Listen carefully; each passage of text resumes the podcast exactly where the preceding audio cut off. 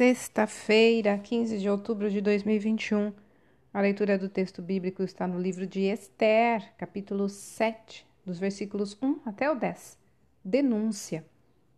Amã era um tipo de primeiro-ministro do rei da Pérsia, que entrou para a história porque era tomado de ódio e tentou exterminar o povo judeu.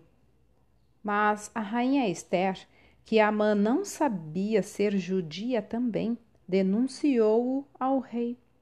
Descoberto, Amã ainda tentou salvar a pele, mas involuntariamente só piorou sua situação e acabou executado na forca que ele mesmo tinha construído para se livrar de seu inimigo pessoal, Mardoqueu, o judeu que inspirara todo o seu ódio.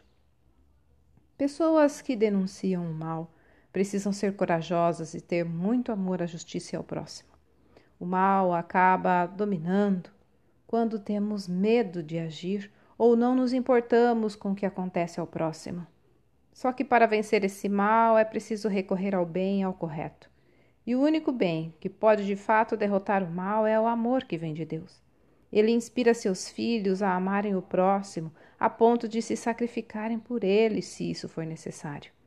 Estamos sempre cercados por injustiças, por pessoas dispostas a todo tipo de plano, articulação, desonestidade ou corrupção para conseguirem o que querem, para se beneficiarem e terem seus desejos pessoais atendidos.